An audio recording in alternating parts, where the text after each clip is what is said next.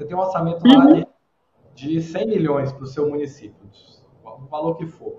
Aí vem o juiz e te dá uma ordem para você fazer um, um, um, comprar um medicamento que custa 10 milhões. Ou seja, você vai comprar, porque o juiz mandou, você vai fazer, mas quantos vão deixar de ser atendidos? Porque Exato.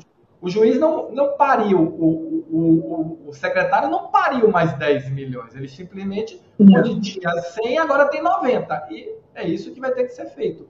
Então, equilibrar é. esse processo não é fácil. É assim, eu não queria estar na pele de gestor público nessa hora. Porque, porque é, é, é assim, o dinheiro não, não nasce mais. É, é não. O que vai fazer com ele. Então, é, é um desafio esse equilíbrio sistêmico aí, nesse aspecto de atender à Constituição. Ele é muito bonito, mas não é prático. É, não, não é prático. Eu não sei como é que seria diferente, tá? Por quê? Porque, sob o meu olhar humano, todo mundo tem que ter direito à saúde. Mas, e, e, assim, ah, mas a, a, aquela criança, estatisticamente, ela é um em um milhão. É, tá, porque não é seu filho, porque se fosse seu filho, esse um em um milhão era muito importante. É o mais importante, isso. É. Exatamente. Então, a gente ainda tem a favor do orçamento o desconhecimento. Porque não são todas as pessoas que têm acesso a essa informação e que conseguem pleitear isso judicialmente, né? Até advogados mesmo sabem manejar tudo isso que tem disponível aí, porque a área da saúde ela é uma área muito específica, muito delicada e muito cheia de, de, de, de, de normativas ali, muito específica. Então, a, a, o orçamento ainda consegue por isso, mas é o que você falou, o gestor que tem esse orçamento limitado e o juiz não pensa nenhuma vez. Ele vai lá e olha, artigo 5 da Constituição. O legislador que falou, eu, juiz, só cumpro a lei. A, a criança tem direito. Mas ela vai consumir todo o orçamento? Sim. A lei está clara. Eu não vou contrariar a lei por conta do orçamento. Orçamento vocês se resolvam depois. Então, é uma ginástica. E o que, que a gente percebe, Roberto? Que muitos gestores ou conhecem, mas não querem aceitar isso e ficam se debatendo com isso também. Isso é contraproducente para o sistema, né? Aqui só mais um dado.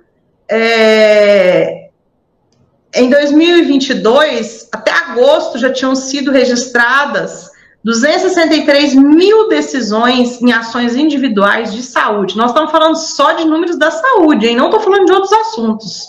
Esses são dados específicos da saúde. 13 mil processos tiveram sentenças homologatórias. O que, que, é? Que foram frutos de acordo.